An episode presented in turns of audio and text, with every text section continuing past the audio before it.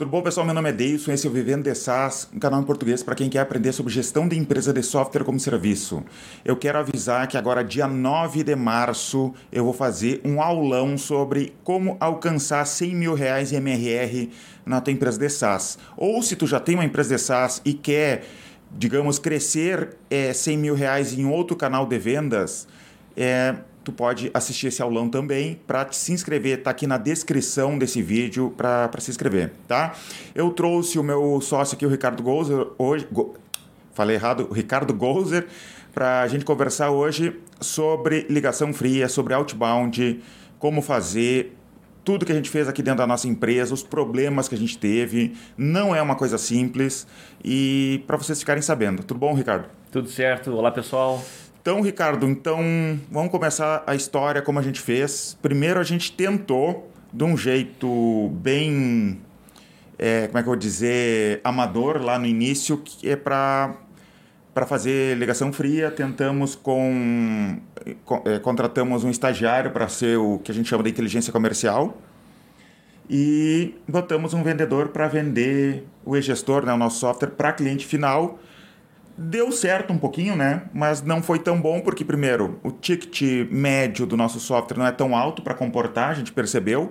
A gente tem uma, um caminhão de leads inbound, então a gente estaria desperdiçando vendedores no, no outbound, já que né, a gente teria como atender só o inbound.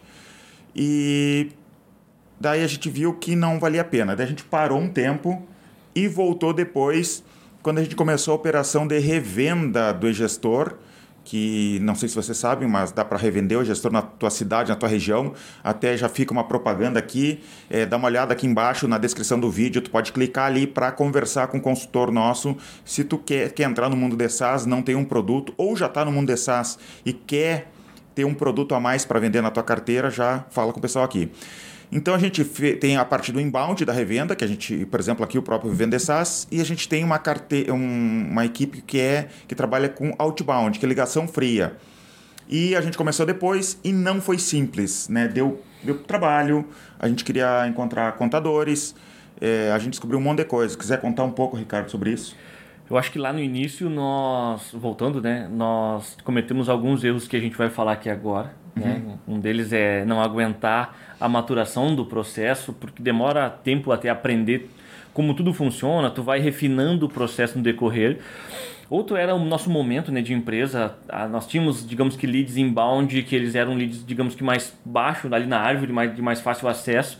E aí faltava time para atender todas as, as demandas. Uhum. Eu acho que mesmo com o ticket de cliente final eu acho que uma operação de rodaria, porque hoje a gente entende cada uma das etapas, então dava para ajustar, eu acho que ainda teria ROI positivo. Não, é, teria ROI positivo, mas será que valeria a pena em relação ao inbound? O inbound estava caindo de maduro ali, então a gente teria que contratar mais gente, de repente, é... pensa assim, a gente tem um milhão para gastar, né? Vamos, vamos gastar esse um milhão no que mais dá retorno mais rápido. E na, na, naquela época o inbound era mais rápido, né? Acho que hoje ainda nós não.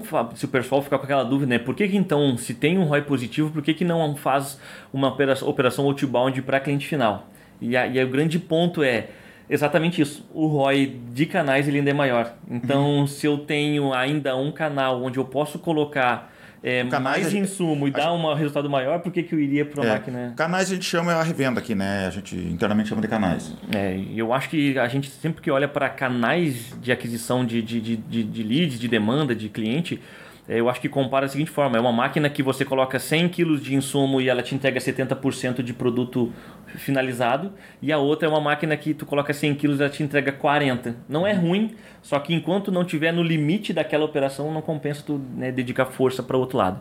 Sobre a operação hoje, pontos que eu acho que a gente acertou, não sei se tu já quer ir para esse, esse lado, é, eu acho que entender e desenhar todas as etapas que tem até que sair uma venda no outbound, porque quem vem do inbound tem um choque muito grande, porque antes de conversar com o cliente sobre a tua solução, tem três, quatro, cinco etapas antes que se tu não vencer elas de forma religiosa, não vai sair venda. Uhum. E aí tu perde achando que, nossa, mas eu sei vender, mas é a operação outbound que não funciona. Não, uhum. é que tu foi para a etapa sem terminar a etapa anterior. Sim. E aí tem fica faltando peças para te avançar e finalizar negócio, o cliente não está pronto, ele não entende o que está acontecendo e não tem avanço, né? Uhum. Tá, então vamos contar da história ali, né? Como que foi? A gente contratou... É, na verdade, a gente pegou vendedores, colocou lá para o inbound, é, e daí a gente não colocava vendedor muito maduro, também tinha isso, né? A gente, a gente fazia com medo, não, não acha que era isso? A gente, cara, não vou pegar meu melhor vendedor. Não que eu também acho que tem que ser o melhor vendedor, mas tinha que ser um vendedor é um pouquinho mais maduro, né? E, que o que a gente fazia. Se não maduro, tu tem que esperar o cara maturar, né? Uhum. Então, é, o erro da primeira lá, acho que foi como a gente começou, é, foi exatamente não esperar o resultado real acontecer. Tu coloca uma pessoa no outbound, eu digo, né, o outbound ele forja campeões, porque uhum. se tu sobreviver ali, tu sobrevive a qualquer coisa. Na hora que tu sentar numa cadeira inbound, então tu vai dar risada, porque vai parecer tudo muito suquinho, muito doce, né? Então esperar o ramp up da operação é muito importante. Até um caso que eu gosto de trazer. Isso do suquinho que tu falou aí, Conta um pouquinho antes, vamos voltar, que tu trabalhava em empresa de telefonia e tu entrou no gestor como estagiário.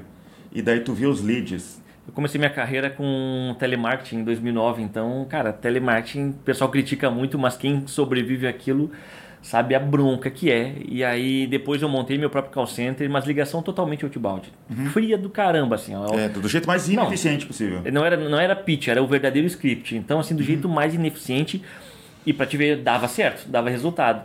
Só que. O que, que você vendia? Eu vendia. Vibe, né? Não, primeiro eu comecei com telefonia e TV por assinatura, vendendo bem onde eu, o, produto, o serviço que eu vendia quando eu comecei a trabalhar. E depois eu fui para VoIP, vender uhum. telefonia para empresa.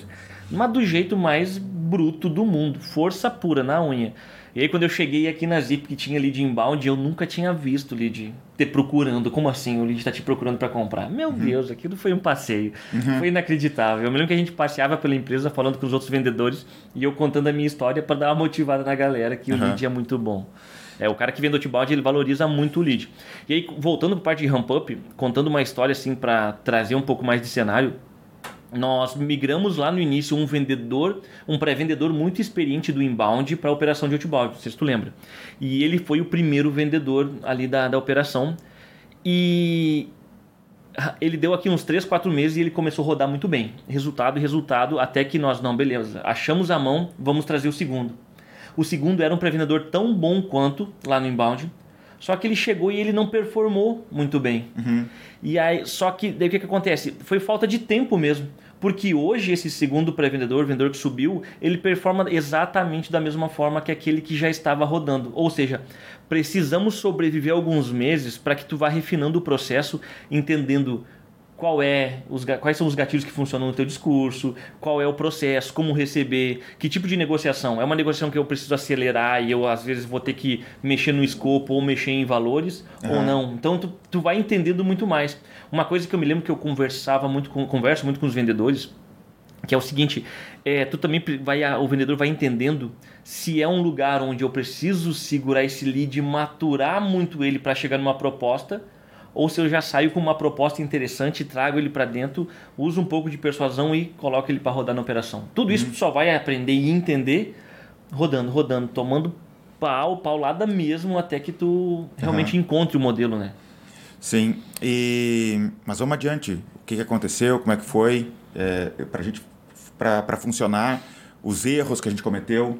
É, um dos desafios que nós tivemos foi e acho que é para todo mundo lista, né? Uma... Encontrar primeiro lista, encontrar o ICP, né? ICP para quem não sabe é o cliente ideal, né? Porque não vai ligar para todo mundo. É, na verdade, assim, se a gente for todos os desafios que nós passamos, eu acho que é a sequência em que eu acho que tem que vencer para que tu consiga ter sucesso no outbound. Então, o primeiro é definir teu ICP, para quem tu vai ligar. Uhum. Definiu isso, ah, pode ser que tu defina isso apenas uma vez e ele dure para o resto da tua vida mas pode ser que esse CP tenha um limite de contatos, de, de ou possibilidades no mercado e tu tenha que retomar e encontrar outras oportunidades.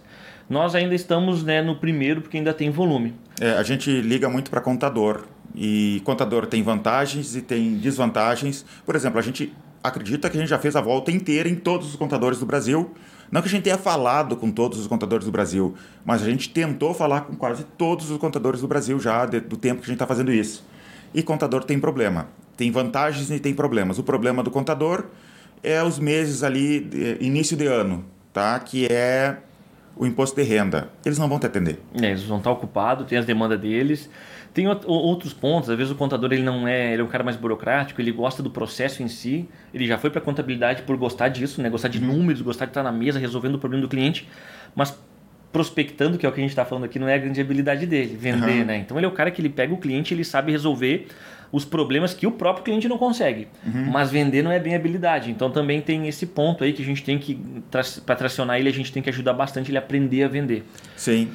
E tentar até vender para ele ter um discurso adequado com os interesses dele. Por exemplo, vai ter contador que ele é, não estou interessado em dinheiro.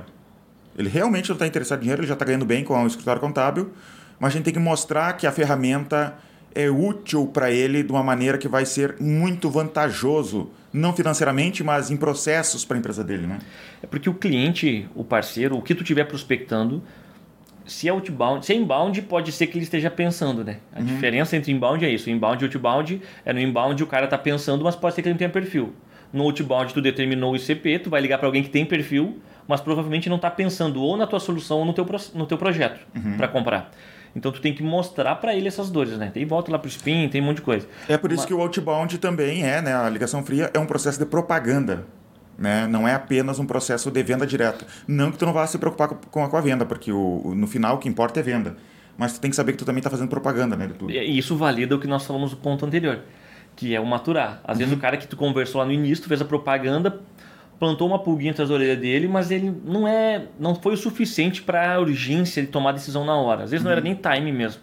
Mas três, quatro meses depois começa a sair resultado. Só que se tu não vence a chegar nessa etapa, tu não colhe esses frutos aqui. Uhum. Né? Então, voltando, depois que terminou o ICP, você vai montar a tua lista de leads. Ou seja, encontrar pessoas daquele ou empresas daquele segmento de uma forma que tu consiga manter um volume de atividades diárias de prospecção. Sim. Tá? Então, conseguir, ou seja, nutrir aquela pessoa ou você mesmo, né, para ter um volume de conexão no, no, dia. Depois, conseguiu essa lista, conectar. Aí tu vai validar a qualidade dessa lista que tu montou, para ver se essa, essa, lista que tu montou não é fria. Uhum. Tá conectando, a lista é boa, são realmente é o teu ICPE, aí tu vai para prospecção. Porque às vezes acontece de tu comprar listas ou montar listas e, e ninguém é... atender ou cai, sei lá, no, o, número antigo, pode acontecer, né? Então tu tem que tomar esse cuidado. Daí tu acha que o problema é a operação, a ligação fria não funciona, ninguém atende, mas será que os números estão corretos? E a qualidade do teu lead é muito ruim, do teu smart lead, né? Que é o lead antes de ser uma oportunidade, antes de conectar mesmo. Então, validar essa lista é uma das etapas. E aí, às vezes, é exatamente isso. Tu não validou essa etapa, beleza, e tu acha que é outbound, que não funciona. Mas uhum. tu tem uma lista que tu comprou baratinha ali e já foi amassada, ou uma lista muito antiga, números incorretos. Então, validou. Agora, os caras te atendem, beleza. Agora, o próximo desafio é vender? Não, ainda não é prospectar. Porque a gente fica pensando muito em vender e negociar, mas primeiro eu tenho que convencer o cara a parar e ouvir o que eu tenho para falar. Uhum. Entende? E é muito antes de falar sobre venda. É falar para ele, primeiro, vencer a gatekeeper, né? Antes disso. Antes... Gatekeeper é o, a secretária, a pessoa que fica lá o entre porteiro. o decisor e, a, né? e, e, e o vendedor. Vencer esse gatekeeper para conseguir encontrar o influenciador, que às vezes faz sentido, aquela pessoa que te ajuda a chegar num decisor e ajuda o decisor a tomar a decisão de compra, ou chegar no próprio decisor. Então, primeiro na prospecção, vencer essa pessoa. Vencemos essa pessoa, agora na parte de quando eu estiver conversando com o meu, a minha persona lá dentro da empresa, fazer com que ela sente na mesa com você. Uhum. Né? Para aí sim, depois que eu consigo fazer, chamar a atenção dela, explicar o que, que eu tenho entregue às, a outras empresas do mesmo segmento e o porquê que ela deveria parar para conversar comigo. Né? Sim. Pronto, beleza. o que eu faço, eu entrego tal, tal resultado e eu quero entregar para a tua empresa. Beleza, ele vai sentar e agora nós vamos qualificar. Uhum. Ainda não chegamos na venda. Entender se esse cara, dentro da empresa, dentro das necessidades dele, se você consegue atender. Qualificou, entendeu que ele tem o perfil, agora a gente vai para o agendamento. Então, agendou está realizando suas reuniões, daí tu começa a analisar aí a taxa de reuniões realizadas, que foi um problema que a gente começou a ter. Agendava a reunião, então... E o cara fugia. Encontrava o cara, qualificava ele, vencia gatekeeper, qualificava ele, agendava a reunião, pronto, deu certo. O cara não comparecia na reunião. Uhum. Porque faltava alguma coisa, faltava gatilho de compromisso. Aí nós começamos a trabalhar isso, identificar realmente se o cara tinha perfil, gerava gatilho de compromisso. Agendar, aqui uma dica, reuniões agendadas muito para frente tendem a ter uma taxa de realização de reunião muito menor. Então, nós aqui na empresa hoje é proibido agendar reunião até mesmo para outro dia. Todas as reuniões têm que ser agendadas para o mesmo dia. Então, se o cliente quer uma reunião para quarta-feira, na própria quarta-feira eu entro em contato com ele e ah, faço para confirmar essa reunião. Ontem eu estava ouvindo ligações, né? Às vezes, de vez em quando, eu entro nas ligações dos nossos vendedores para dar uma ouvida geral. E tava, aconteceu, né? Olha, hoje a agenda está lotada, né? E, e, o, e o, o pré-vendedor falou justamente isso. E claro que isso tem que ser adaptado a cada realidade. Nós temos um volume, um fluxo e uma organização que permite que aconteça mas pode ser que tu acabe fechando e não tendo a agenda disponível nunca para o teu cliente. Aí pode ser que tu tenha que ajustar volume, quantidade Ou tá de pessoas no, isso, volume de pessoas no time para conseguir atender essa demanda, mas isso é um problema ótimo, né? Daí tá uhum. dando tudo certo, tá conseguindo reuni a, realizar a reunião. Realizou as reuniões, agora sim a gente vai começar a falar um pouco mais de conversão de vendas. Aí nós vamos entrar na famosa validação de solução. Então entender se realmente o que o cara precisa a gente consegue atender e apresentar para ele como que nós entregamos resultado para ele. É, e o problema também é que normalmente o que a gente vê é as pessoas querendo muito melhorar o discurso de venda e não faz a prospecção. Quer falar de negociação? O que mais tem hoje no mercado, isso hoje não, há muito tempo, né, começou por aí cursos de negociação. O cara quer negociar. Ele acha que o grande problema é valor, é dinheiro e não é. Na verdade, o problema, até o problema de valor, de dificuldade de encontrar é, de, de, demonstrar que a ferramenta vale aquele ticket, tudo isso é das, das etapas anteriores, Sim. dos processos anteriores. É o cara não viu foi valor na tua ferramenta, não viu que a solução vale o dinheiro dele. Não é que é muito dinheiro necessariamente, entende? Então, uhum. entender esses passos anteriormente ajuda a chegar lá na hora da validação, na hora de negociação e ter um sucesso. Só que o cara não passou por tudo isso, quer fazer a primeira ligação, fazer uma demonstração para o cara que não estava esperando uma ligação sobre isso na hora, uhum. fazer tudo isso, lançar uma proposta e que a oportunidade faz, tenha sucesso e que a operação bom Sim. pode acontecer, mas eu nunca vi acontecer. Sim, mas vamos falar um pouco sobre a nossa estrutura aqui. A gente tem é, vendedores e a gente tem pré-vendedores. O pré-vendedor vai entrar em contato, por exemplo, com contadores, vai tentar fazer tudo isso que foi falado ali e daí ele envia a reunião pro agenda reunião com o vendedor. O vendedor vai entrar mais a fundo na conversa com o parceiro, né, com o revendedor. É, é, no caso nós aqui, né, de repente está vendendo para cliente final. E, e é isso, né? Então a gente também tem algumas coisas que a gente fez para melhorar todo esse processo de vendas. Quer falar sobre isso? Sim. Sobre, por exemplo, não sei se é, é, é o horário de falar ainda, mas, por exemplo, a hora de ouro. Sim, a hora de ouro a gente pode entrar, mas antes precisamos bater alguns pontos, que é o seguinte. Um, um dos pontos é que a gente fez, identificou é o agendamento e a reunião elas precisam ser em, em, ligações diferentes. Isso hoje nós temos um projeto que nós estamos começando e já está sendo venda de outbound, onde é uma pessoa só que faz os dois processos. Na verdade, ela faz tudo. Mas pra... alguns testes, né? Isso. Hoje é um teste só para que a gente consiga encontrar um novo mercado. É uma célula inicial. O objetivo não é nem ter ROI, sim identificar que tem um mercado ali. Então ele está aplicando sozinho todo o processo. Desde uhum. identificar o ICP, criar as listas, fazer a prospecção, a qualificação, o agendamento e a reunião. E aí uma dúvida que ele tinha é, tá, mas se eu tiver com um decisor ali, eu já faço a reunião? Não. Aqui hoje uma das, dos pontos que a gente viu que o cliente gera, ele dá muito mais atenção e gera muito mais autoridade na reunião é, cara, eu quero montar para você um processo, eu quero te apresentar um projeto. Uhum. Então, para isso, eu não quero fazer hoje. Eu, eu, já entendi mais ou menos como é que funciona a tua operação, quais são as tuas necessidades. Eu vou montar algo e eu vou te apresentar tal dia. Na quarta-feira, às 10 horas da manhã, eu vou te ligar e a gente vai conversar sobre isso. Quando o cliente já vem com uma expectativa e ele já vem entendendo que agora nós vamos falar sobre negócio se tu for parar para pensar, nesse momento ele se transformou num lead quase que inbound. Ele está no mesmo momento que o inbound. Sim. Só que melhor, ele é um cara com perfil, só que com interesse e no momento pensando, quem sabe passou esses dois, três dias pensando assim, sabe, eu, eu realmente preciso daquilo. E aí começou uhum. a olhar dentro da operação dele, ele vai para lá super interessado. Agora ele é um cara com perfil e interessado em conversar. Então essa foi uma das mudanças. Outra mudança é, antes de prospectar, antes da meta de prospecção estar batida, isso é um, é um lema aqui dentro. Antes da meta de prospecção estar batida, tudo é bobagem. Nada importa e nós não conversamos sobre nada antes de ter a meta de prospecção batida. E o que é a prospecção? A prospecção é falei com tantas pessoas. Para começar, primeiro, a prospecção em si é entrar em contato com essas pessoas e conseguir a atenção dela. Até você ter a atenção, é, ainda é prospecção. Chamou a atenção dela, você vai entrar nos próximos passos, qualificação. Então, encontrar essas pessoas. Aí, primeiro ponto, você precisa religiosamente ter uma meta de portas a serem batidas no teu dia. Uhum. Você não faz outra coisa. Independente que você tenha um horário para fazer a reunião, para fazer qualificação, existe um horário sagrado que a gente chama aqui dentro da empresa de hora de ouro. Que tu copiou descaradamente, do livro. Descaradamente, até o nome é o mesmo, do livro Prospecção Fanática. É do, bem bom esse livro, né? Tem, Jeb Blunt. Esse livro, para quem vai fazer outbound, livro de cabeceira, tem que ter. O bom desse livro é que o escritor ele é sem frescura. Uhum. Até ele fala assim que ah, muito mimimi, muita gestão, muito OKR, muito não sei o quê mas prospecção mesmo não tem.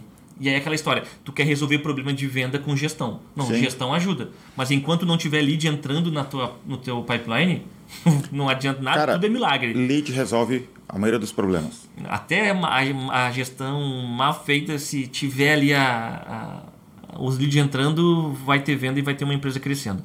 Então, primeira dica, ter essa, esse volume de, de, de, bater em portas, né? Se tu vai fazer presencial ou por telefone, ir lá e conectar com pessoas. Conectar, porque isso vai te dar ritmo, vai te dar novos leads e vai, oxigenar né, o teu processo de vendas.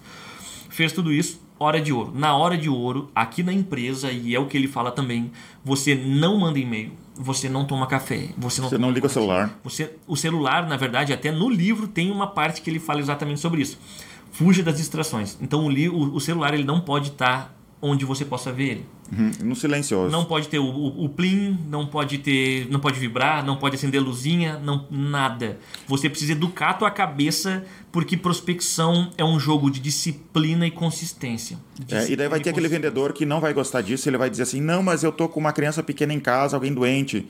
Dá, tem jeito de fazer, sabe como? Tu diz pro, pro teu funcionário, pega o teu celular, coloca aquela pessoa específica que tu precisa muito falar, por exemplo, teu marido, teu, tua esposa, e ela, de repente, tu vai ter que atender, coloca ela na lista ali, que, que tem uma lista, e coloca no... Agora eu me esqueci o nome.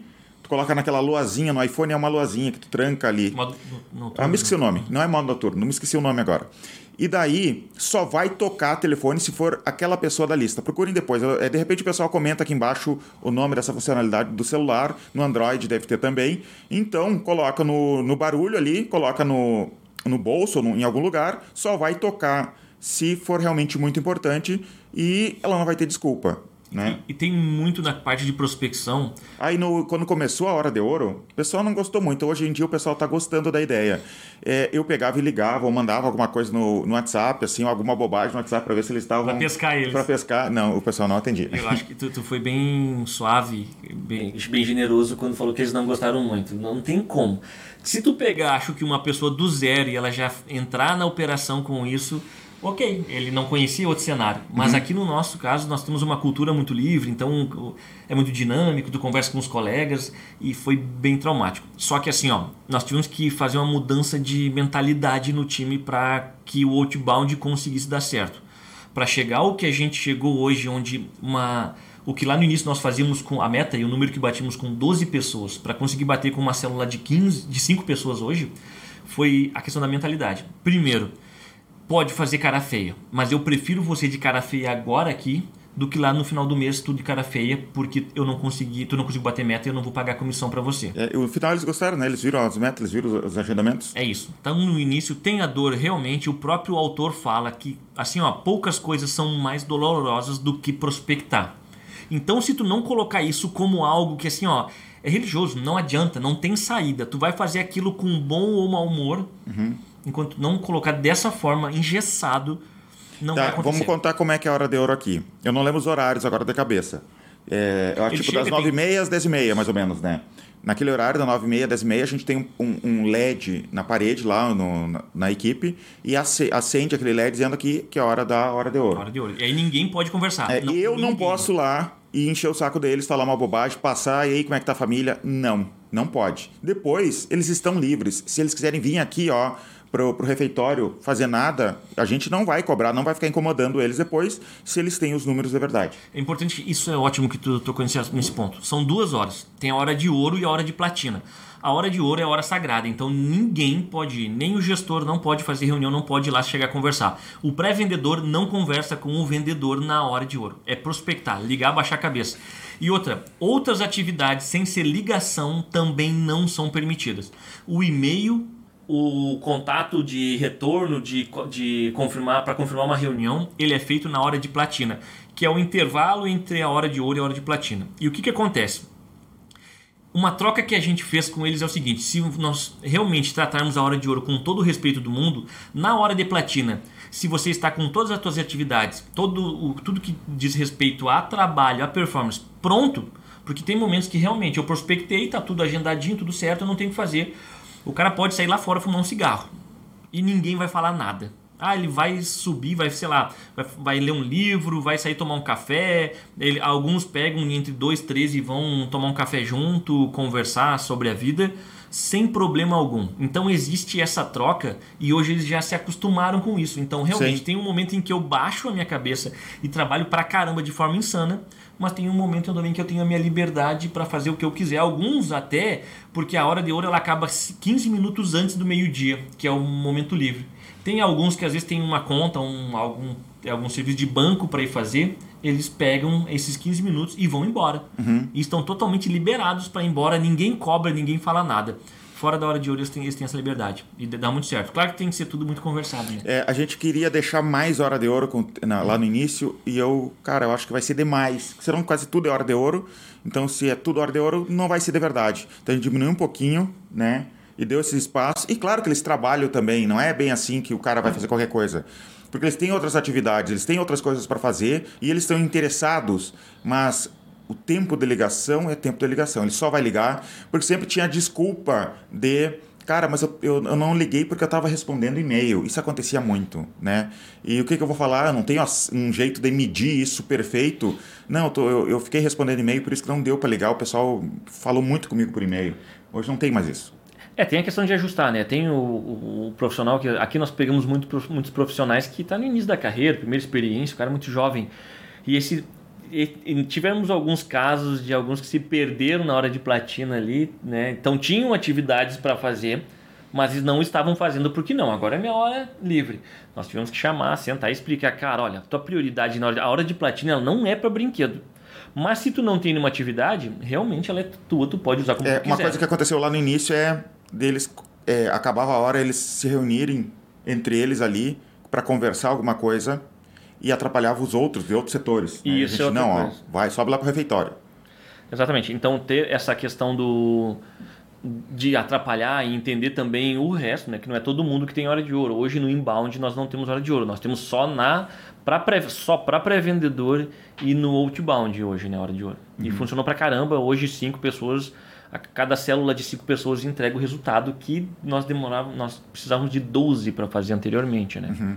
Tá, quais outros pontos que eu acho que eu estou esquecendo aqui que a gente deveria falar? Sei que tu anotou aí algumas coisas. Isso, anotei em questão do. Um é o perfil do time, entender. Às vezes a gente pega pessoas com muito inexperientes, né? E quer lançar no outbound e esperar que imediatamente tenha resultado. Não funciona isso, por isso que quando for montar uma operação de outbound que não é você, né? Que está disposto, quem sabe não é o dono da empresa, às vezes o dono da operação está disposto a não ganhar dinheiro para fazer a operação rodar, tu contratou um funcionário, às vezes tu vai ter que se programar um pouco em questão de caixa, uhum. né? Às vezes você trabalha com recorrência ou não tem nenhum FII, né? nenhum valor inicial alto para pagar a operação.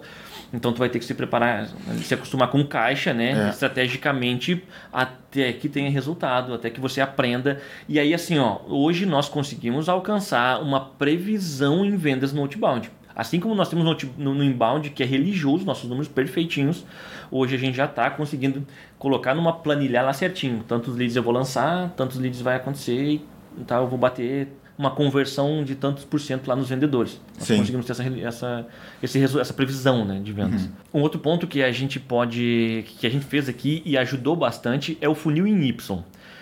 Ou seja, nós pegamos os leads do inbound, que é aquele lead de topo, meio de funil, que a gente já sabe que ele tem um perfil né, para virar cliente, só que por algum motivo ele está um bom tempo ali e ele não traciona, ele não vai para fundo de funil e vira uma reunião realizada com alguém do inbound. Uhum. Então nós fazemos o phishing que é chamado, então nós pegamos esse lead pontual ou algum alguém que baixou alguma planilha, um e-book, ele não está tão fundo né, no funil, lançamos essas oportunidades para o time de outbound.